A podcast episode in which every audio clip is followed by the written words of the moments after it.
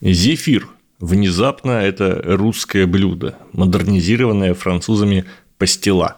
Чтобы подчеркнуть воздушность получившейся вкусняшки, ее назвали в честь греческого названия западного ветра – зефирос.